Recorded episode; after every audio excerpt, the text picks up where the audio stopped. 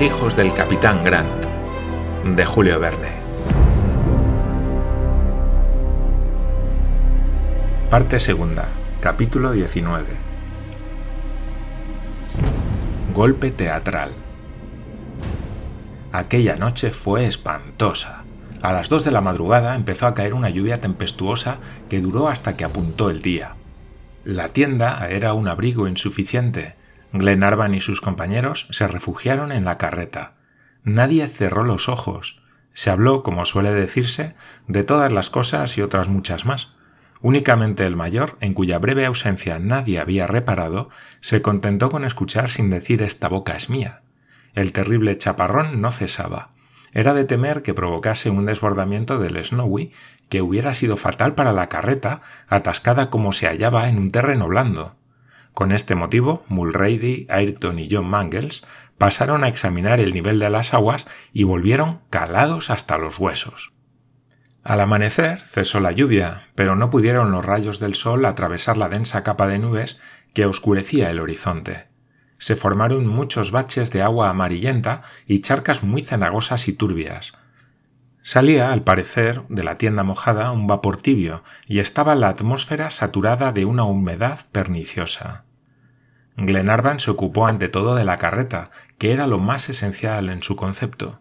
Se hallaba atascada en una hondonada del terreno que estaba compuesto de una arcilla muy tenaz.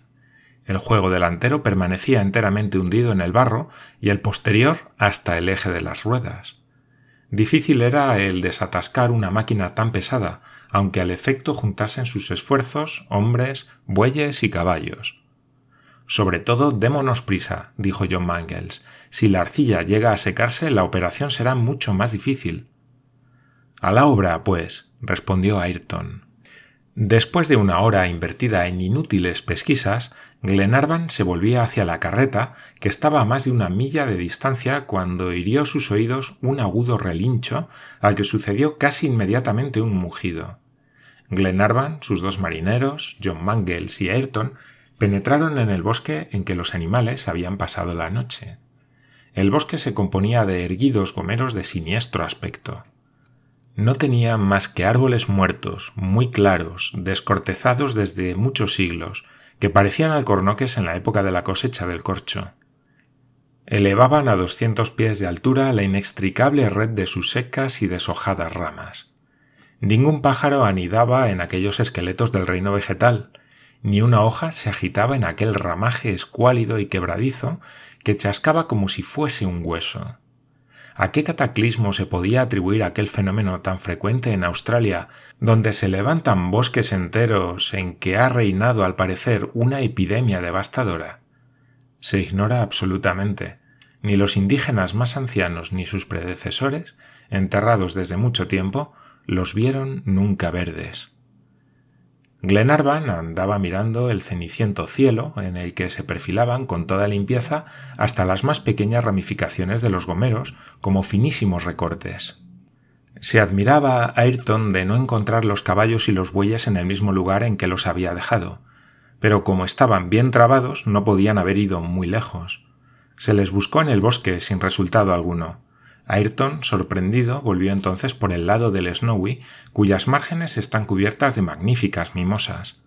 Dio en vano repetidas veces un grito particular muy conocido del ganado. Este no aparecía. El contramaestre estaba muy alarmado y sus compañeros se miraban unos a otros con la mayor zozobra. Allí están. exclamó John Mangles, deslizándose entre las matas de gastrolobium que eran bastante altas para ocultar un rebaño. Glenarvan, Mulrady y Ayrton le siguieron y participaron de su asombro. Dos bueyes y tres caballos yacían en tierra, muertos, como los otros, de una manera fulminante. Sus restos estaban ya fríos, y una bandada de famélicos cuervos, graznando entre las mimosas, acechaba aquel festín inesperado. Glenarvan y los suyos se miraron recíprocamente, y Wilson no pudo reprimir un juramento que le subió a la garganta. ¿Qué le vamos a hacer, Wilson? dijo Lord Glenarvan, pudiendo apenas contenerse. Hemos de tener paciencia, Ayrton. Llévese el buey y el caballo que nos quedan. Fuerza será que ellos nos saquen de apuros. Si la carreta no estuviese atascada, respondió John Mangles, el buey y el caballo que nos quedan, haciendo cortas jornadas, bastarían para llevarnos a la costa. Es, pues, preciso a todo trance desatascar ese armatroste maldito. Haremos lo que se pueda, John, respondió Glenarvan. Volvamos al campamento, donde deben estar alarmados por nuestra prolongada ausencia. Ayrton quitó las trabas al buey y Mulrady al caballo, regresando todos por la tortuosa orilla del río. Media hora después, Paganel y McNabbs, Lady Helena y Miss Grant sabían a qué atenerse.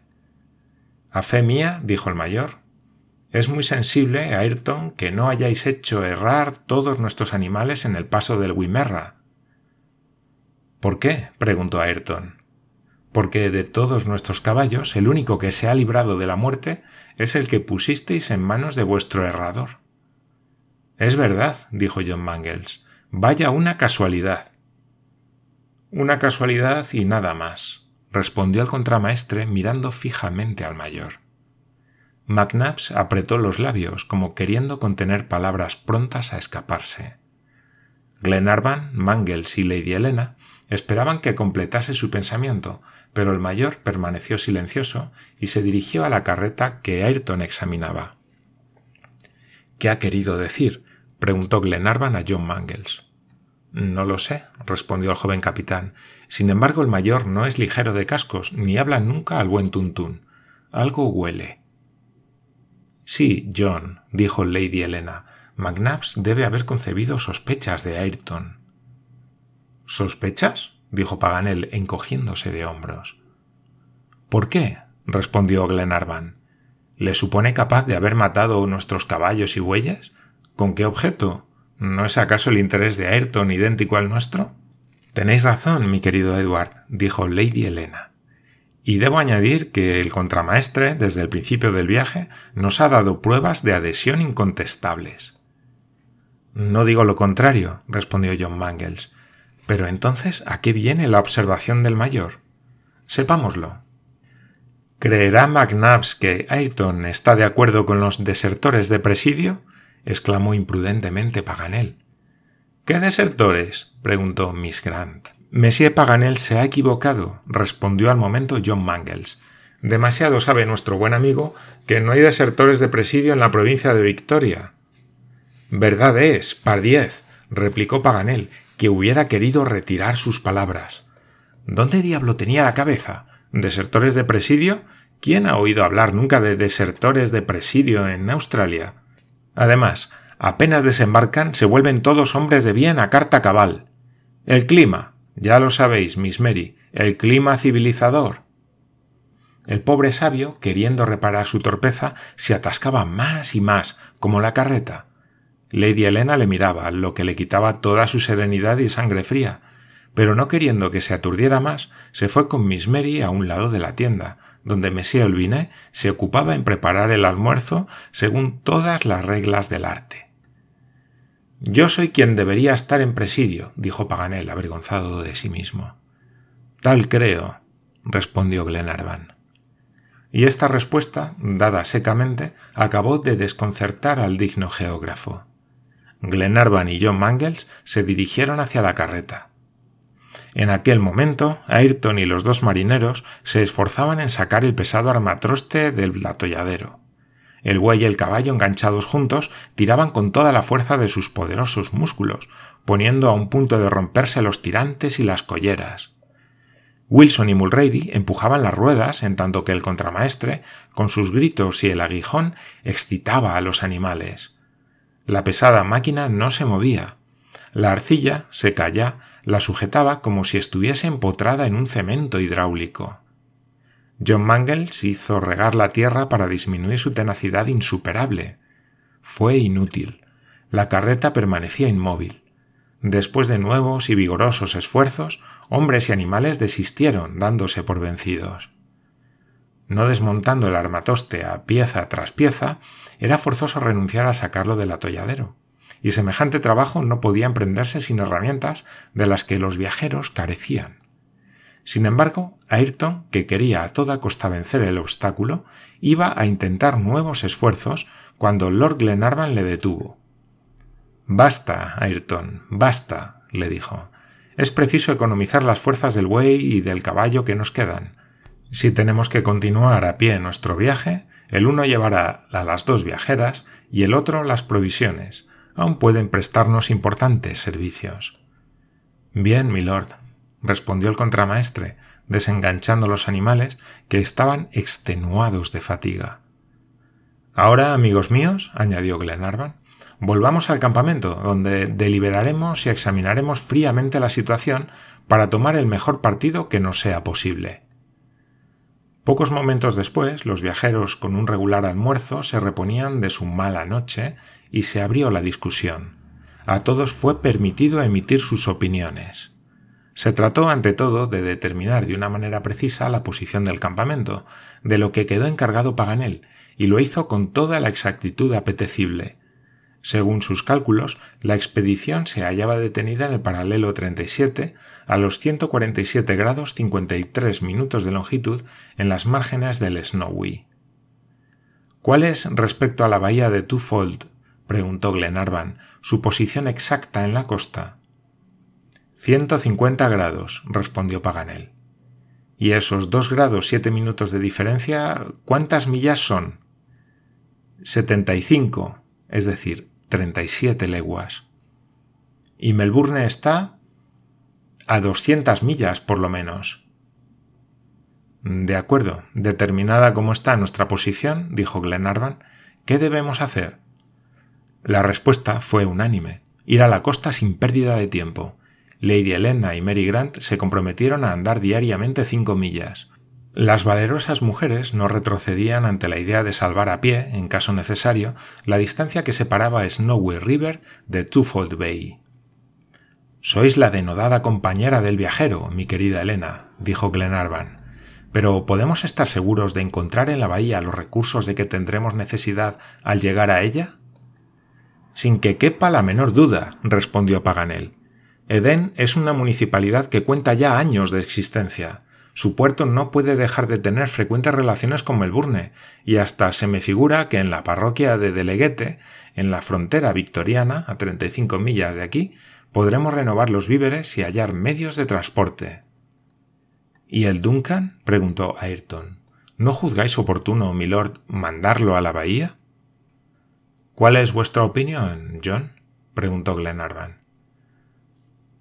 No creo que usted deba apresurarse, respondió el joven capitán, después de haber reflexionado. Siempre habrá tiempo de dar órdenes a Tom Maustin llamándole a la costa. Es evidente, añadió Paganel.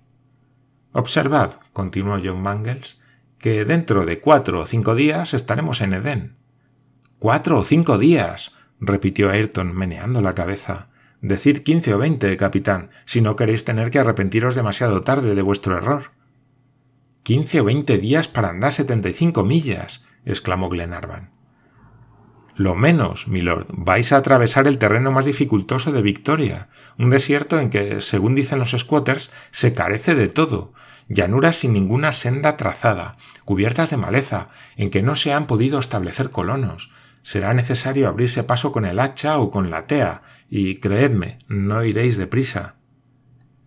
Ayrton había hablado con firmeza. Paganel, a quien interrogaron todas las miradas, aprobó con un movimiento de cabeza el dictamen del contramaestre. Admito esas dificultades, replicó entonces John Mangles. Pues bien, milord expedirá sus órdenes al Duncan dentro de quince días. Añadiré, repuso entonces Ayrton, que los principales obstáculos no procederán de las dificultades del camino, pero téngase en cuenta que se tiene que pasar el Snowy y probablemente habrá que aguardar a que bajen las aguas. Aguardar. exclamó el capitán. ¿No encontraremos un vado? No lo creo, respondió Ayrton. Esta mañana he buscado en vano un paso practicable. Posiblemente sea raro encontrar en esta época avenidas, pero contra ellas nada se puede. ¿Es, pues, ancho el Snowy? preguntó Lady Glenarvan. Ancho y profundo, señora, respondió Ayrton. Tiene de ancho una milla y su corriente es impetuosa. Un buen nadador no lo atravesaría sin peligro. Pues bien, construyamos una canoa o una almadía, exclamó Roberto, a quien todo le parecía fácil. Derribamos un árbol, lo ahuecamos, nos embarcamos en él y ya estamos al otro lado. Dice bien el hijo del capitán Grant, respondió Paganel con entusiasmo. Y tiene muchísima razón, añadió John Mangles. Al fin y al cabo tendremos que venir a parar a esto. Y estamos perdiendo el tiempo en discusiones inútiles. ¿Qué opináis, Ayrton? preguntó Glenarvan. Opino, milord, que dentro de un mes, si no llega algún auxilio, estaremos aún detenidos en las márgenes del Snowy.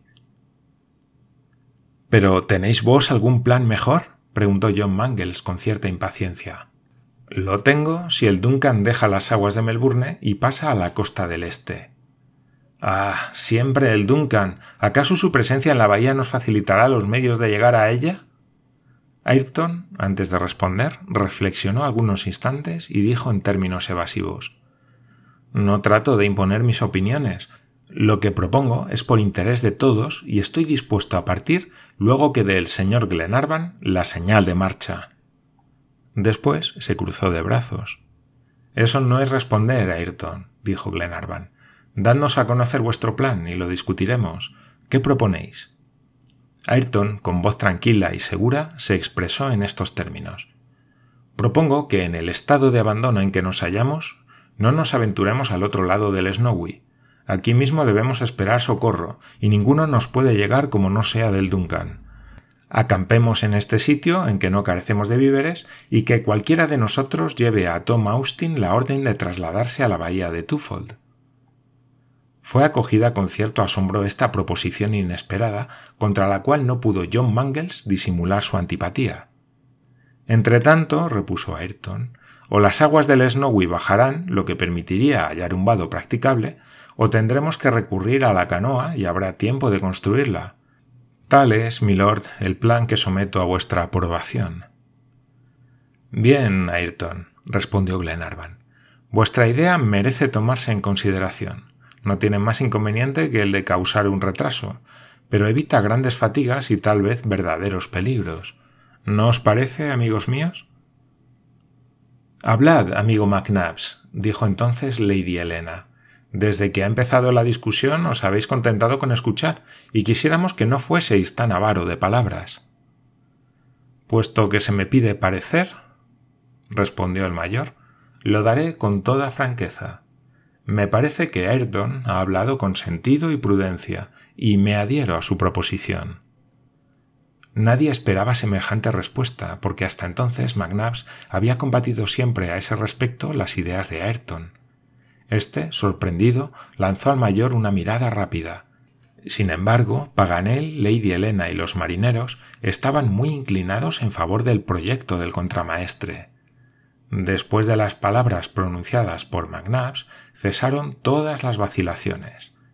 Glenarvan, por consiguiente, declaró el plan de Ayrton adoptado en principio.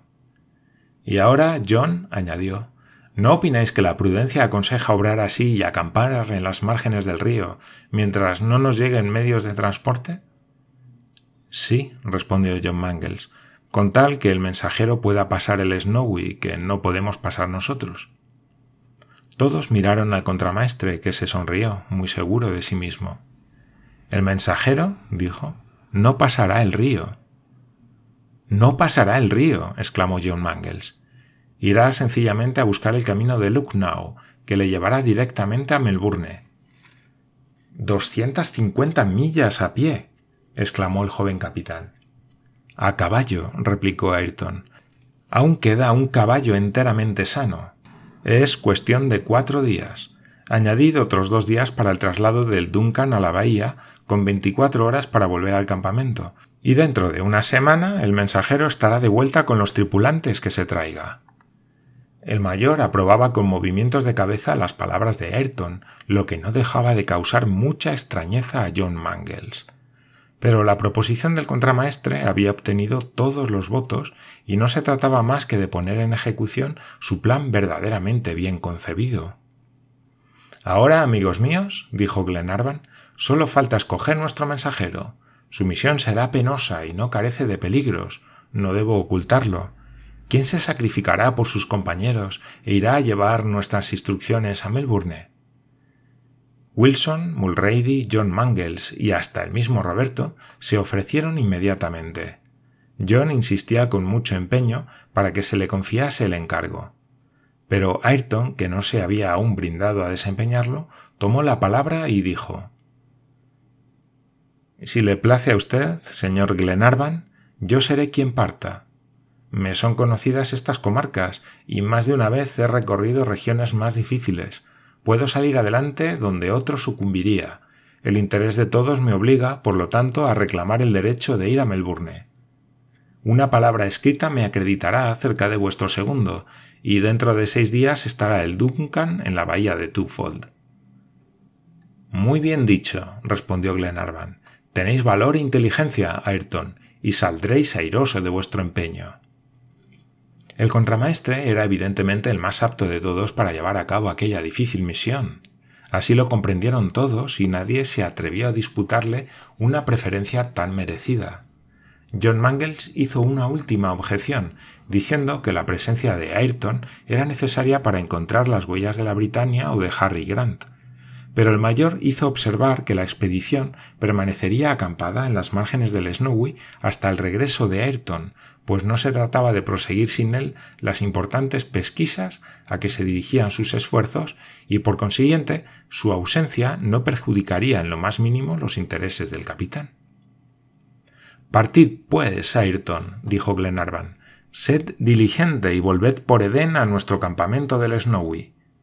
Brilló un destello de satisfacción en los ojos del contramaestre, y aunque volvió la cabeza con prontitud, Mangles tuvo tiempo de sorprender aquel relámpago. John desconfiaba instintivamente, no de otra manera, de Ayrton, y su desconfianza iba en aumento. El contramaestre hizo, pues, sus preparativos de marcha con la ayuda de los dos marineros, de los cuales el uno se ocupó de su caballo y el otro de sus provisiones. Mientras tanto, Glenarvan escribía la carta que se debía entregar a Tom Austin. Ordenaba en dicha carta al segundo del Duncan que se trasladase a la mayor brevedad posible a la bahía de Twofold, recomendándole el contramaestre como hombre en quien podía tener confianza absoluta, Tom Austin, al llegar a la costa, debía poner bajo las órdenes de Ayrton un destacamento de marineros del yate. Aquí llegaba en su carta a Glenarvan cuando McNabbs, que no perdía de vista las letras que iba trazando, le preguntó con un tono muy singular cómo se escribía el nombre de Ayrton. Del mismo modo que se pronuncia, respondió Glenarvan. Pues estáis equivocado, replicó tranquilamente el mayor. Se pronuncia Ayrton, pero se escribe Ben Joyce.